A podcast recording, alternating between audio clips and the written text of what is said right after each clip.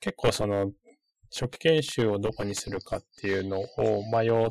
ていたりとか、まあなんかどうやって考えたらいいかわかんないっていう学生さんとかも結構いたりするんですけど、なんかどういうふうに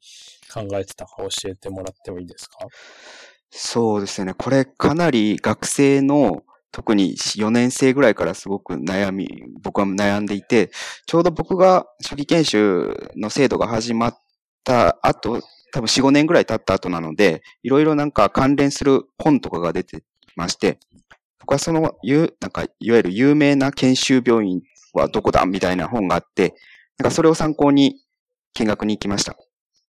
ああ、そっかそっか。そういう本があるんですね。なるほど。うん、見学は、じゃあいくつか行って、行ってみてどうでした？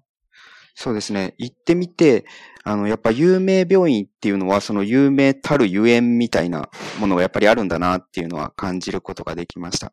なので、なんかあの、いわゆる有名病院に一回は、で、特に一番最初の病院見学の時に行くのがいいのかなと僕は思ってます。ああ、その、最初の時に、まあ、有名なとこに行く方がいいんじゃないかっていうことですね。そうですね。で、そこで、あの、軸ですね。その病院の軸をこう感じて、で、その軸を持って他の病院見学に行った時に比べてみるっていうのがいいのかなと思います。なるほど。なんか結構、その、なんだろうな。前に僕らが多分受けた頃有名だったところとかも今、あの、逆に人が集まりにくいところとかもあったりするじゃないですか。そうですね。そうですね。なんかそういうのって、こう、どういうところが原因かなとかって。結構それ難しいし、センシティブな問題かと思うんです あの、僕らの時は多分、いわゆる昔から有名な病院っていうところで多分、聖路加国際病院とか沖縄県立中病院とか、で、なんか最、まあ、最近出てきたっていうわけでもないですけど、なんかと、あの、亀田とか手稲とか、麻生飯塚音羽病院あたりがすごく台頭してきてるみたいな病院かなと思います。そうですよね。その、じゃあ、いくつか見学に行って、で、どこに最終的にするかっていうのは、あの、決め手とかはありました？はい。僕が一番最初に見に行ったのが、あの、沖縄に行ってみたい県ということもあって、多分5年生ぐらいの時に沖縄県立中部病院に、あの、見学に行きました。で、その時、あの、僕、その当時は小児科か産婦人科かどちらか迷ってたんですけども、あの、産婦人科をメインに見させてもらって、あの、その時の初期研修2年目の先生がすごくて、あの、その先生みたいになりたいなと思いまして、沖縄を選びました。なるほど。じゃあやっぱり最初に行ったところが結構インパクトがあるっていう感じだったんですかね。そうですね。僕の場合はそうでした。初期研修で入っ、で、最初は産婦人科をやってましたもんね。産婦人科っていうか、初期研修だけど産婦人科コースみたいな。そうですね。なんか、1年間ぐらいは産婦人科に回るみたいな形でいました。その後、あの、よどしさん産婦人科ではなくて、小児科の後期研修に進んだんですけど、その辺の、こう、まあ、キャリアのチェンジというわけでもないけど、こうちょっと方向転換みたいなっていうのは、なんかどういう考えがあったんですか？そうですね。まあ、なんかいろいろ多分理由があったんだと思うんですけど、あの、多分もともと小児科、っていうか子供を助けたいっていうのが一番あって、で、これ言ったら他の小児科の先生に怒られるかもしれないですけど、小児科っていつでもなれるのかなとか、なれるのかなって言ったら ダメですけど、怒られ怒られますよね。あの、いつでもキャリアチェンジできるんじゃないかって僕はその当時学生の時は思っちゃいまして、で、まずはなんか手、手に、いわゆる外科系だったら、なんか初めから外科系に行かないと多分、あの、うん、なれないなと後から、なんか3、4年経ってやっぱ外科に行きたいですって結構難しいなと思いまして、それだったら、あの、胎児治療とかもできる産婦人科にまず行ってみようと思いまして、産婦人科をまず選んだんですけど、あの、帝王切開とか2年目でも何十例かさせてもらってるうちに、僕やっぱ手術がそんな好きじゃないっていうのと、あの、赤ちゃんを取り出したとき、僕赤ちゃんの方の方が気になるんですよね。で、その後なんか子宮を閉じたりとかしなきゃいけないんですけど、赤ちゃん大丈夫かなってそっちの方に結構注意がいっちゃって、やっぱり僕、小児科の方が合ってるかなって思いまして、小児科を後期研修で選びました。ああ、なるほど。じゃあ、まあやってみて、やっぱちょっと違うなっていうか、まあ他のところ、他の道というか、小児科の方が合ってるなっていうのをやって感じたっていうことですよね。そうですね。そうか。それはでも結構あれですよね。初期研修の時に、まあ産婦人科を結構やれたからっていうのもあるかっていう感じですか？その初期研修のうちにそういうふうに思えたっていうのは。あ、それは、あの、け、かなり大きいと思いますね。あの、帝王切開も何十例もやりましたし、普通正常分娩も、多分、2、3、まあ、50例はいかないけど、50例近くは多分見させてもら、取らせてもらったかなと思いまして、うん、そういう経験があって、やっぱり、いっぱい体験したけど、やっぱりちょっと違うなっていうのがあったんで、やっぱその、たくさん経験するっていうのはいいのかなとは思います。そうですよね。普通多分初期研修の時にそんなに産婦人科志望でもやらないから、まあやってみないとわかんないっていう感じになって、で、後期研修産婦人科に入ってからちょっと違うなって思っても、なかなかそこから変えるっていうのもちょっとこう、力がいりますもんね。そうですね。そうですね。特に医局とかに属すると かなりもう変更は難しくなるかなと思うので、まあ、そういう意味では、やはり初期研修を市中病院でやるっていうののメリットなのかもしれないですね。そうか。それで後期研修を小児科で、でも初期研修の病院とは違うとこっていう風にしたんですよね、確か。はい、そうです。で、その時も、あの、いわゆる有名病院っていうのをまあ、小児科では有名なのが、あの、生育医療センターなんで、生育医療センターをこう一回まず見に行って、で、軸をちょっと見さし、まあ、自分の中で決めて、あと2箇所ぐらい見学に行って、で、自分の今働いている病院と比べてどこがいいかなっていうのを選びました。なるほど。そうですね。生育も有名だけれど、あの、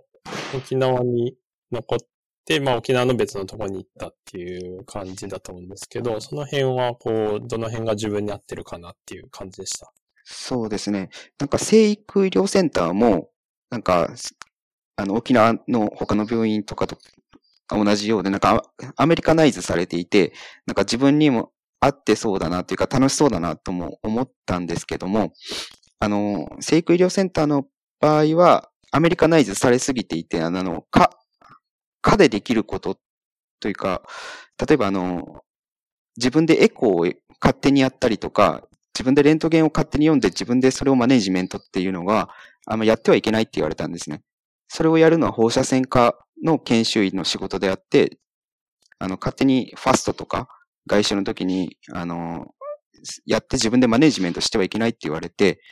なんか沖縄の初期研修時代は、あの、自分でマネジメントするのが研修の仕事だっていう形で教えられてきたんで、なんかちょっとギャップがあるな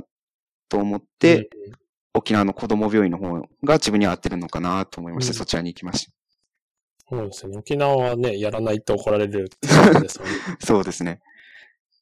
でも、今になってやっぱちょっとアメリカの病院とかで今見学とかしていて、うん、あの、やっぱりなんか好き勝手にやられたら困るなっていうのも気持ちもわかりますね。スタッフとしては。うん、うん、アメリカはなんかあれですかやっぱその好き勝手にはみんなもやらないっていうのは結構こう徹底してるんですか？それともたまに好き勝手やってる人とかもいるんですか？いや、いないですね。好き勝手やると多分かなり査定に響くというか、うん、あの、問題児扱いにされるかなと思いますので。なるほど。それで、後期研修、小児科の後期研修って3年ですか？あ、そうです。3年です。3年やって、で、その後はどうしたんでしたっけ？で、その後は、あの、その、まあ、沖縄の子供病院の場合は、あの、2年目、2年間で、いわゆる島に行っても、独り立ちできる医者を目指す。NICU とかも見れるし、他の総合診療的なこともできるしっていうのを目標にやっていて、で、3年目はスタッフとして、あの、島に行ったり、僕の場合は初期研修した病院に戻ったんですけど、あの、スタッフとして3年目は過ごすっていう形になってました。で、僕はその3年目の時に、あの、なもう少し手に職をつけたいなということで、次のフェローシップのことを考えてまして、で、あもちろん、なんかアメリカにも留学したいなと思っていて、アメリカに留学して、だけど、日本ではまだそのアメリカ帰りの人が、医者が少ない分野で、で、自分も楽しめる分野は何かっていうのをちょっと考えるようにしまして、で、それが残ったのが小児消化器の分野かなと思いまして、そこに進むことにしました。うんうん、それが結構あれですよね、そのちょっと、なんていうんですか、戦略的にというか、こう、まあ、自分がやりたいことかつ、こんなに他の人がやってないところみたいなのを、あの、選んでいってるっていうイメージですか？はい、そうですね。でも、本当はなんか、初めは処理、いわゆる小児救急とか集中治療っていうのがすごい楽しくて、とか NICU も楽しくて、そっちやっていきたいと思ったんですけど、まあ、NICU はもう日本はもう世界一のいろんな、なんですかね、設備も知識も技術もあるところなので、アメリカに留学してもあんまり意味がないかなと思いまして、で、他に小児救急とか小児集中治療もアメリカ帰りの人がポツポツ出てきていて、で、だけど、なんか小児救急とか集中治療非常に面白いんですけど、あの、僕、慢性期のお子さんとも一緒に、なんていうんですかね、在宅医療とかそういうのもやりたいなと思ってまして、なんかそれだったらちょっと違うかなっていうのがあって、アメリカ帰りの人がまだほとんどいない分野で、急急性期も見て、慢性期も見てっていうのが小児消化器。小児消化器って肝臓病の病気とか小児栄養のところもあるので、まあそれがいいかなと思いました。なるほど。なんかその今の話だと、こう、アメリカに行くっていうのは前提というか、アメリカには行って帰って帰ってくるっていうのが一応こう、話の前提にあるような感じだったんですけど、そのアメリカに、なんだろう、行きたいとかは、あの、まあ、行ってあとはその後は帰ってくるっていうのは結構そのプランとしてはあったんですか？あ、そうですね。で、自分は学生時代と、あとは、あの、小児科の後期研修時代に、1ヶ月ずつぐらいアメリカの病院に見学に行きまして、で、アメリカは、まあ、医療では、なんですか、日本の医療の方がいいっていう人もいるし、アメリカの医療は最高だっていう人もいるし、なんかその違いは何かなっていうのがあって、で、僕的には、あの、国民皆保険がある日本のなんか公共医療というか、まあ、医療はす保険っていうんですかね、は素晴らしいと思っていて、だけどアメリカに日本には足りない部分もあるのは事実で、そこのギャップを埋めたいなっていうのが一番大きくて、うん、で、まあアメリカ留学っていうのはやっぱ前提としてはありました。なるほど。それで後期研修の後に内、内地っていうか沖縄から日本、日本じゃない、なんていうんですかね。あの、内地の病院っていうか、に行ったんでしたっけ？あ、そうですね。ただなんかあの、そこの病院結構あの、人気病院で1年間待ってほしいと言われていた時に、ちょうど病院見学に行った帰りの飛行機で、あの、沖縄にある海軍、アメリカの海軍病院で働いてる人と出会って、じゃあ僕も受けてみようっていうことで、ちょっと受けさせてもらって、で、1年間はアメリカの海軍病院、沖縄のですね、海軍病院で、あの、いろいろ勉強させてもらいました。で、その時にアメリカの、なんですか、USMLE とかも全部取って、っていう形で、で、次の小児消化器の方に進みました。ちょっと話ずれちゃうんですけど、海軍病院は、こう入るときは、どういう手続きとか試験みたいのがあるんですか？えっと、なんか、王道としては、あの、病院見学っていうのが、これも多分一週間ぐらいのコースがあって、そこに行って、その行ってる時にいろいろさ、あの、評価されて、で、書類審査と面接があって、そこで総合的にあの判断されるっていうのが王道ではあるんですけど、あの、僕はちょうど、その、海軍病院の知り合いの人と出会った時がもう見学が終わってたので、直接書類審査と面接ということで行きました。なるほど。なんかこう、どんなもんなんですか？その倍率というか、結構いっぱい希望者がいるんですか？うん、なんか多分昔よりは少ないのかなと思うんですけど、でも、なんですかね、どれぐらいかちょっとよくわかんないんですけど、うん80、多分10倍ぐらいは、10倍以上ぐらいはあるんかなとは思うんですけどまあ、その、どれだけ本気で入りたいって言ってる人がいるのかよくわかんないんですけど、それに沖縄以外に横須賀も当時はあったのでうん、あの、まあそういうのを考えると5倍ぐらいなのかもしれないです。じゃあ結構ありますね。うんで、海軍病院に1年間行って、海軍病院って給料とかその海軍病院から出てるんですよ。そうですね。海軍病院からは出なくて、いわゆる日本から出てます。日本の思いやり予算的なやつから出ていて、ああ、そただ。そうですね。かなり給料は安かったですね。うん、え住む場所はベースの中なんですか？えっと、基本的にベースの中だったんですけど、僕、は、はじめは。だけど、うんなんか移転しまして、その移転した時に、なんか日本人のそのインターンっていうか、フェローは基地内に住めないみたいなことに一瞬なって、で、僕は一回出たったんですけど、やっぱり入れるよみたいなことになって、なんか、まあ結局、入れ、入れたみたいですね。だけど、なんか今はもう入れないみたいですね。なんかよくわからない。うん、そうなんですね。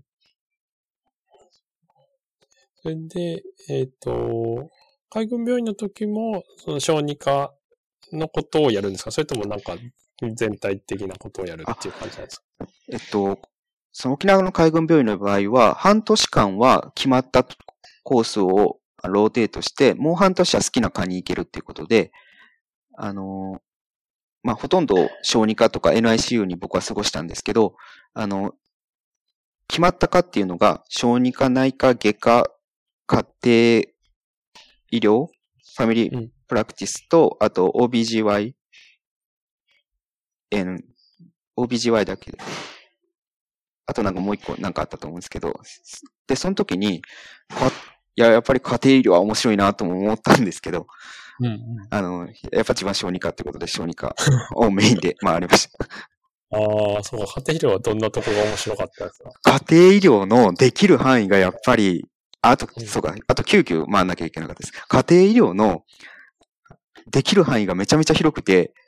いや、やっぱりもちろん産婦人科も見るし、お産の時も、あの、取り上げるのも家庭医療の人がやってる時もあったですし、あと、あのー僕は不妊、不妊治療じゃないな、あのーなんていうかな。次のお子さんを産まないための医療って何ていうんですかね。なんていうのマネージメントねそうです。ね。あの、お子さんのマネージメントの時に、ななんかかなり多くの男性が、あの、性管結紮みたいなのを、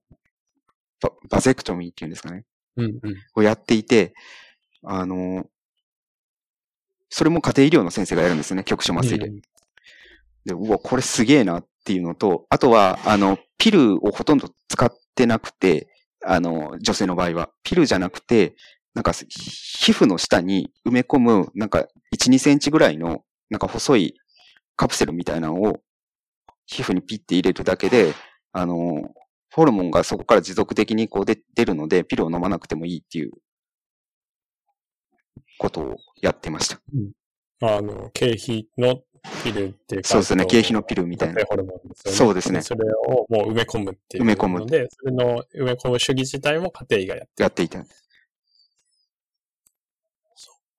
すごいですね。それじゃああれですね。海軍病院にそうやって行った人、まあ沖縄の海軍病院にそうやって行った人は、じゃあみんなどの科の人もそのファミリープラクティスも、あの、回ってるんですね、きっと。そ。そうですね。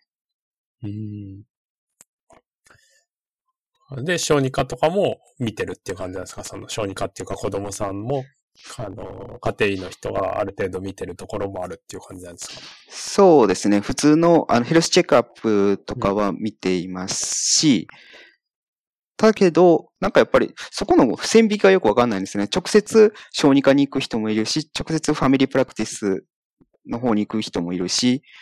で、なんか聞いてみたんですけど、特に決まりはないみたいな形で、多分好きな方に行くのかなって当時は思ってまし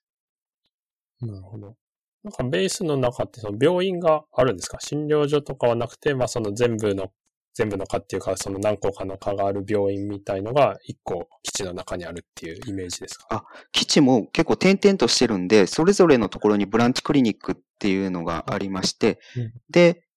あの、まあ、より難しいケースは送られてくるっていう形でした。あと、そそあ、そうですね。すみません。あと、アーミーとネイビーと、あの、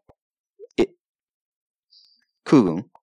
が、あうんうん。と、あと、海兵隊みたいなマリーンがあって、それぞれまた部署が違うので、あの、ネイビーの人たちはそのままネイバルホスピタルに来てるっていう可能性もあるんですね。うん。つまり、えっとうんはい。あ、空軍の人は、あの、大きな病院や総合病院はないので、ブランチクリニックでしか見、まず多分見れなくて、うん、うん、うん。でそこに問題あるケースは送られてくるっていうケースだと思うんですけど、ネイビーの人はブランチクリニックがおそらく多分なくて、直接総合病院に来るっていう形なのかもしれないです。ああ、なるほど。そしたら沖縄もいくつか基地があるじゃないですか、はい沖縄の中に。あれ、あ、じゃあそれぞれの、例えばカデナとか、なんかあの、なんとかとかって、それぞれに、じゃあ一応ブランチクリニックみたいのがあるっていう感じなんですか？そうですね。はい、うん。じゃあそのネイバルホスピタル以外のそういうクリニックとかにも行ったりするときもあるんですか？その日本人のインターンの人。えっと、僕、い多分望めばいけたと思うんですけど、あの、僕らは、まあ、多くは多分望まなくて、うんあの、みんな USMD の勉強とか、あと面接対策とかやったりもしてるので、なんか、あまりそこまで手は伸ばしてなかったですね。なるほど、なるほど。そっか。いや、なんかネイバルホスピタルのことをあんまり中は知らないんで面白いなと思って。うん。そして、それの後に内地の病院に行って、からまた沖縄に戻るんでしたっけ？そうですね。内地の病院行って、なんか内視鏡の勉強をもっとやりたいなと思ったんですけど、やっぱ小児だと、今すごくやってるっていう病院でも、上下部合わせて年間500も行ってないぐらいなんですね。500件もやってなくて、まあ、小児としては多いとは思うんですけど、でも成人だと、いわゆる満単位でやってるので、もっとうん。なんか成人で多分訓練できるし、ちょうど僕が戻った病院には小児消化器の先生もいたので、小児も内視鏡を始めていて、そこでもトレーニングできるかなということで戻りました。うんうん。いや、なんかこれまた話がずれちゃうんですけど、結構、その、沖縄で研修をして、はい内地に行くけど、はい。あの、まあ、ヨシさんがそうだとかっていうことではないけど、やっぱ内地の病院に行った時にちょっと違うなって言って、こう、あの、そこでうまくや、なんていうんですかね、そこで続けるより、まあ、戻るとかやめちゃうっていう時人っているじゃないですか。いますね。うん。その辺ってこう、なんでしょうね。やっぱ文化が違うんですかね。いや、まさしくそれ僕ですけど。いや、文化がやっぱり違うんですね。なんか、なんか沖縄の時は主体性を持って、あの、その患者にベストを尽くすと。まあ、そのベストを尽くすっていうのは、あの、日本の他の国でも一緒、あ、他の病院でも一緒だと思うんですけど、主体性を持ちすぎるのが多分沖縄の問題点というか、いいところでもあり、問題点でもあって、つまり自分で全部マネージメント。してきたし、できるように勉強もするし、できなければ、あの、それをできるようなところに聞きに行ったり勉強もしたりして、なんか自由に活動できたんですけど、なんか日本の病院の場合は、やっぱり上の先生っていう命令系統がしっかりしていて、上のめ先生のことをすっ飛ばしていろいろやると怒られるし、自分で主体性って持ってやるにしても、そんな経験ない人がそこまでやらせるのはおかしいみたいな雰囲気もやっぱりあって、なんかちょっと自分に合ってないなっていうのがあります。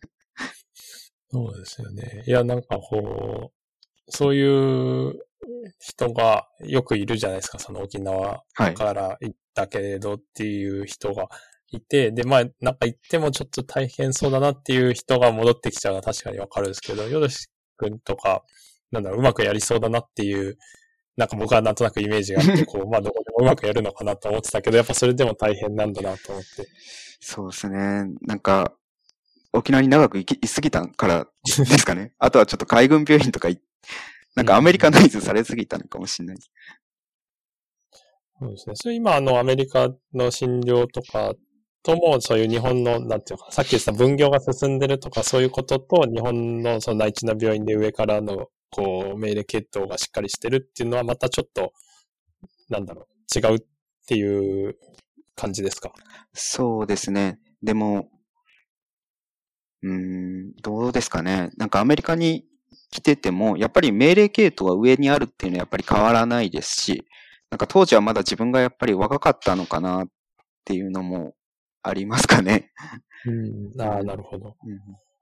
そっか。で、沖縄は、まあ、沖縄も当然ね、命令系統はまあもちろん上にはあるんですけど、なんかその自分で考えてやらない方が怒られるっていうか、自分で考えてやることが求められてるっていう感じはありますよね。そうですね。なんで、いわゆる伝統にあまり縛り、縛られず、最新の、例えば論文とかに書いてることで、こちらの方が論理的に正しいっていうことがあったら、あのー別に日本の今までやってきた医療をやらなくて、最近、最新の治療に、こう、行ってもいいっていうのが多分アメリカの、あ、日本の、あ、沖縄のところかなと思うんですけど、なんか、日本はちょっとす、日本の内地はなんかそうじゃないかもしれないですね。うん。なるほど。それで沖縄に戻って、沖縄からアメリカに行ったんでしたっけ？はい、そうです。アメリカのね小児消化器が有名な病院に今来ています。それは、えっ、と、臨床もしてるんでしたっけ？あ、はい。はじめ、えっと、まあ、ACFMG のサーティフィケートも僕取ったので、はじめ、あの、小児消化器のフェローシップを臨床でやりたいと思って、なんか3、40箇所にこう自分でメール書いて送ったりとかしてやってたんですけど、あの、やっぱり一番は最近専門医制度がやっぱり小児科の方はやっぱり ACGME に守ることが多くて、いわゆる人気な科の小児消化器は、あの、小児科のレジデンシをアメリカかカナダでやってないとあんま取らないっていうのが結構多いのかなと。なるほど。あ、小児消化器は人気なんですね。そうですね。アメリカではうん、あの、カーディオロジーとか、あとヘ、まあ、ヘマトロジーとうん。一緒ぐらい。っていうか、まあ一番人気ぐらいかもしれないですね。へえ、そうなんだ。なぜ日本だとちょっとそうなんですよ。小児消化器もほとんどいないんですけど、うんあの、やっぱりお金になるんですかね。特にクローン病、潰瘍性大腸炎とか肝臓疾患、慢性肝疾患とかはずっと薬を使わないといけないので、なるほど。そうですね。それまあえっと、臨床の、なんだ、臨クリニカルフェローシップではなない形で行ってるんでしたあ、そうですね。今はそうです。結局なんか応募したんですけど、うん。あの、レジデンシーをやってくれっていう返事がほとんどで、うん。えっと、あー。2、3箇所はフェローシップからいいよとも言ってくれたんですけど、うん。あんまり有名じゃない、なんか、州の病院で、うん。あの、僕は日本に帰って日本でややっていきたいっていうのがああるので、あの、やっぱり行くんだったら、有名な病院に2、3年こう行って、技術だけ、技術と知識だけ持って日本に帰ろうっていうのがいいのかなと思っていて、それで、あの、沖縄県のバックアップをもらって、一応、臨床研究できてるんですけど、あの、臨床も見ていいよっていうことで、臨床も好き勝手に見させてもらってます。そうなんですね。じゃあ診療もしてる。診療自体はできてないんですけど、あの、横で見てます。あ、なるほど、なるほど。それは、えっと、最終的に行ったところに関しても、なんかそうやってメールとかして、なんか OK をもらっていくっていう感じなんですか？そうですね。えっと、なんか小児消化器であ全米でトップ3のところがあって、あの、そこにメールをして、で、まあ、ファンド、自分でグラントを持ってくるんだったら、大体どこも取ってくれるよって言ってくれるんですけどな、るほど、なるほど。あの、だけど、そ今いる病院は日本人の先生も結構いて、あと、研究でも多分、一番、あの、やってるところなので、まあ、それでもあってここに来てます。うん。なんかその臨床のクリニカルフェローシップとかでも自分でグラントがあれば入れるんですか？それともそれはやっぱ難しいですか？それは難しいと思います。えっと、いわゆる ACGME に、あの、認められてないプログラムであれば可能だと思うんですけど、ああ。認められているプログラムは難しいと思います。なるほど、なるほど。それで、今アメリカに行って、で、2年ぐらいでしたっけ？そうですね。今1年半経ってます。?1 年半後。どうですか？だいぶ慣れましたかね？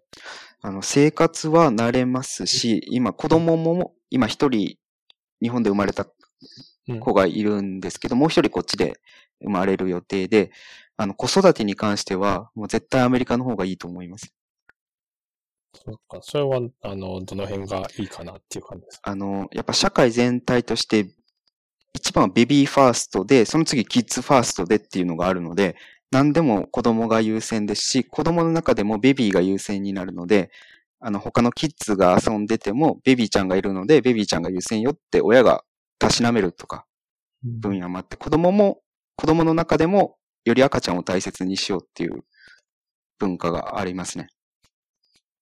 ああ、そっか。じゃあ子供たちも赤ちゃんがいたら、その自分たちより赤ちゃんが優先っていうのが、こう、まあみんなそういうもんだと思ってやってる、そうですね。うんうんそれはいいですよね。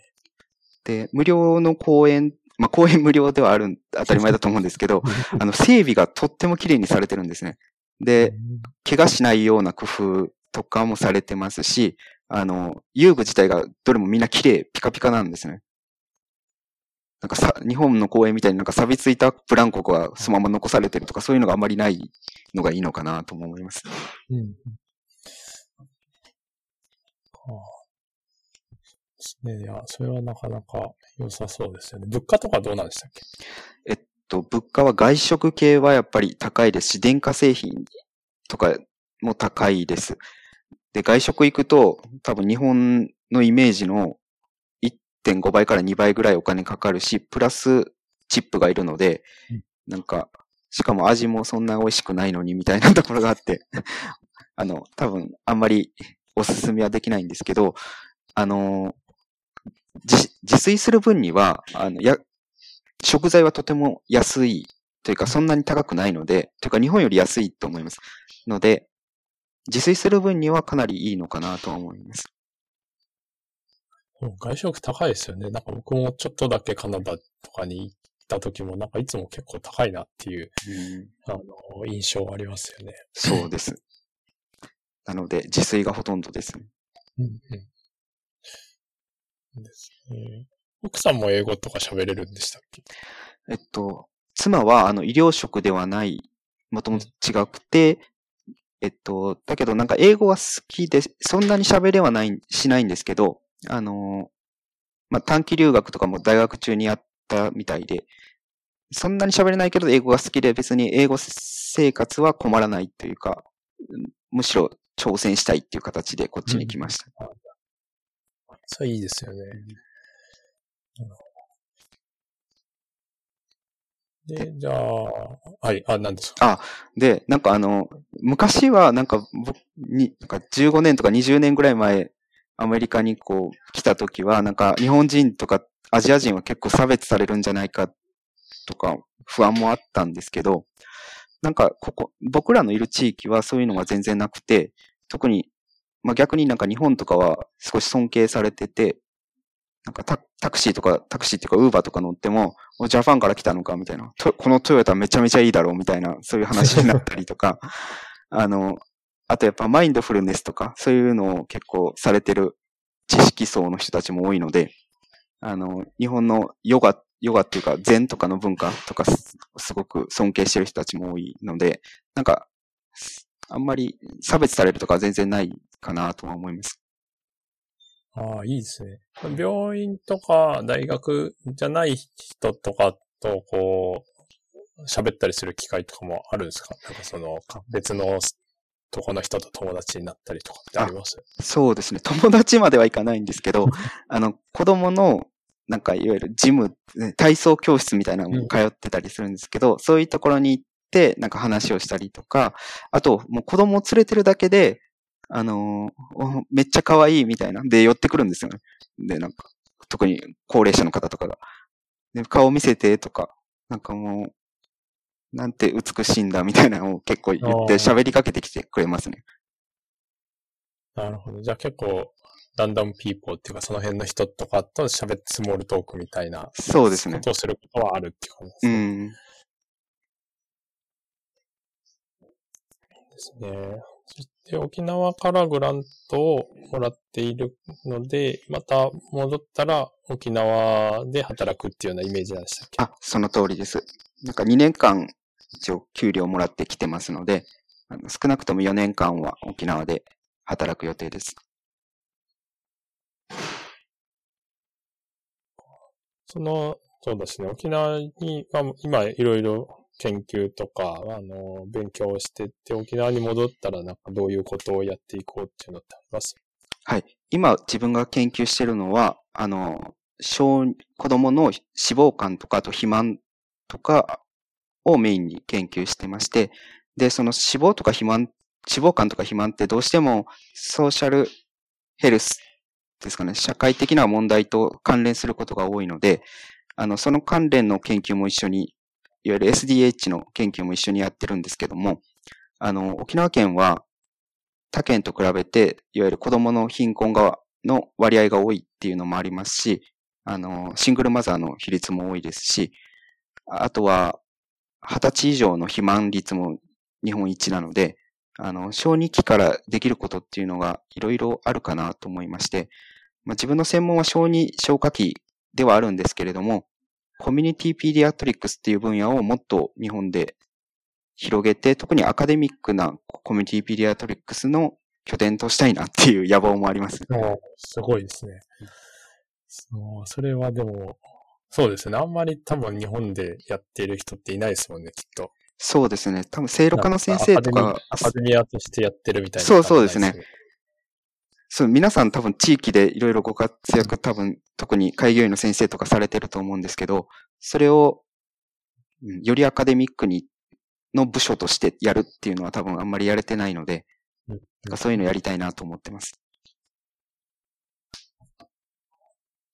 そしたら、えっ、ー、と、もうそろそろ時間なんで、ちょっとこう最後に聞きたいんですけど、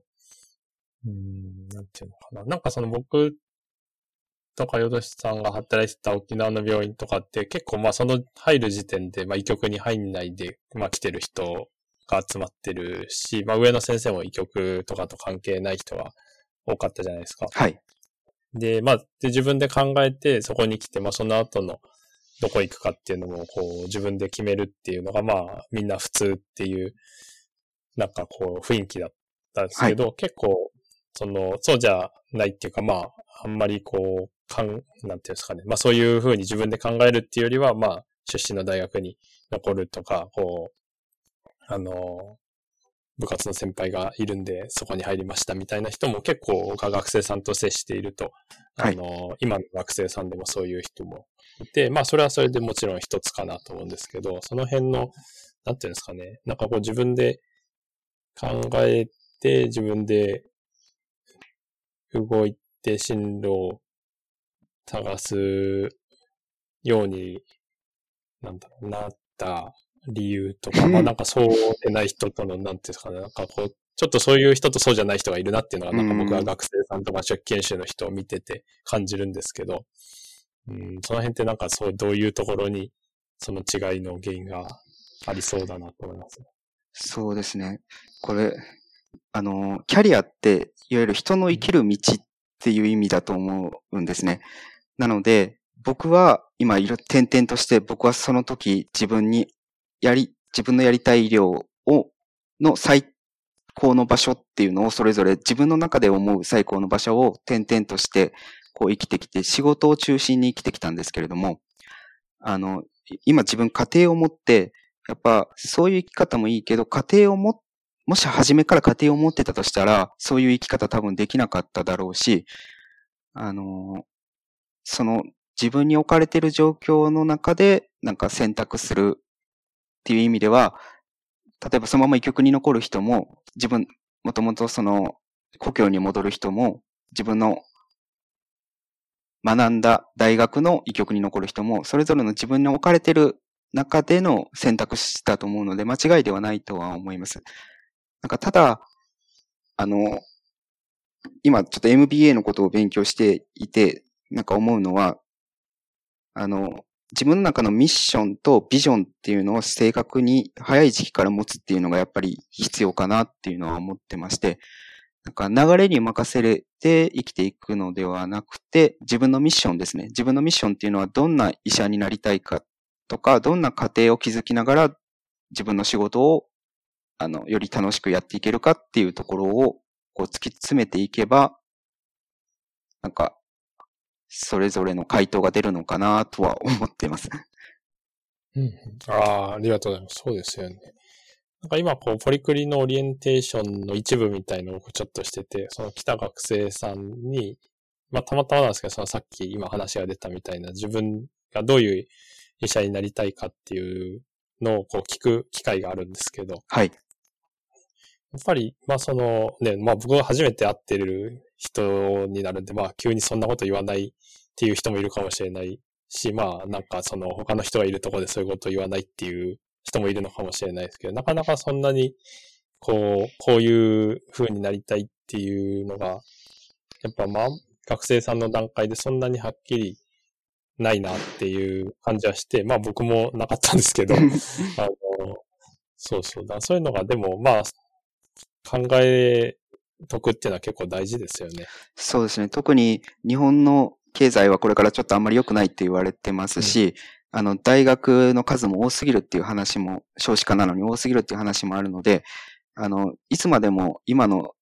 状況が安泰ではあるわけがないかもしれないので、将来放り出されても自分の力で生きていけるっていうのは結構大事なのかな。いわゆる看板ですね。あの、大学、自分は何々大学に属してるっていう看板を取り除いたときに生きていけるかっていう視点も大事、あの、大事なのかなとは思ってます。ああ、そうですよね。いや、そうですね。この、なんか、ね、放り出されたら島に戻ろうと思ってるんですけど。あでも島の人から放り出されるかもしれない。まあ、そう、そういうのもある、ありますけど、まあでもなんかそういうのを考えておくっていうのは、これから生きていく上で多分大事なことかなとは思います。そうですよね。ありました。じゃあ、そろそろ時間なんで ありがとうございます。こちらこそありがとうございます。はい。じゃあ、よどしさんでした。またよろしくお願いします。ありがとうございました。はい。ありがとうございます。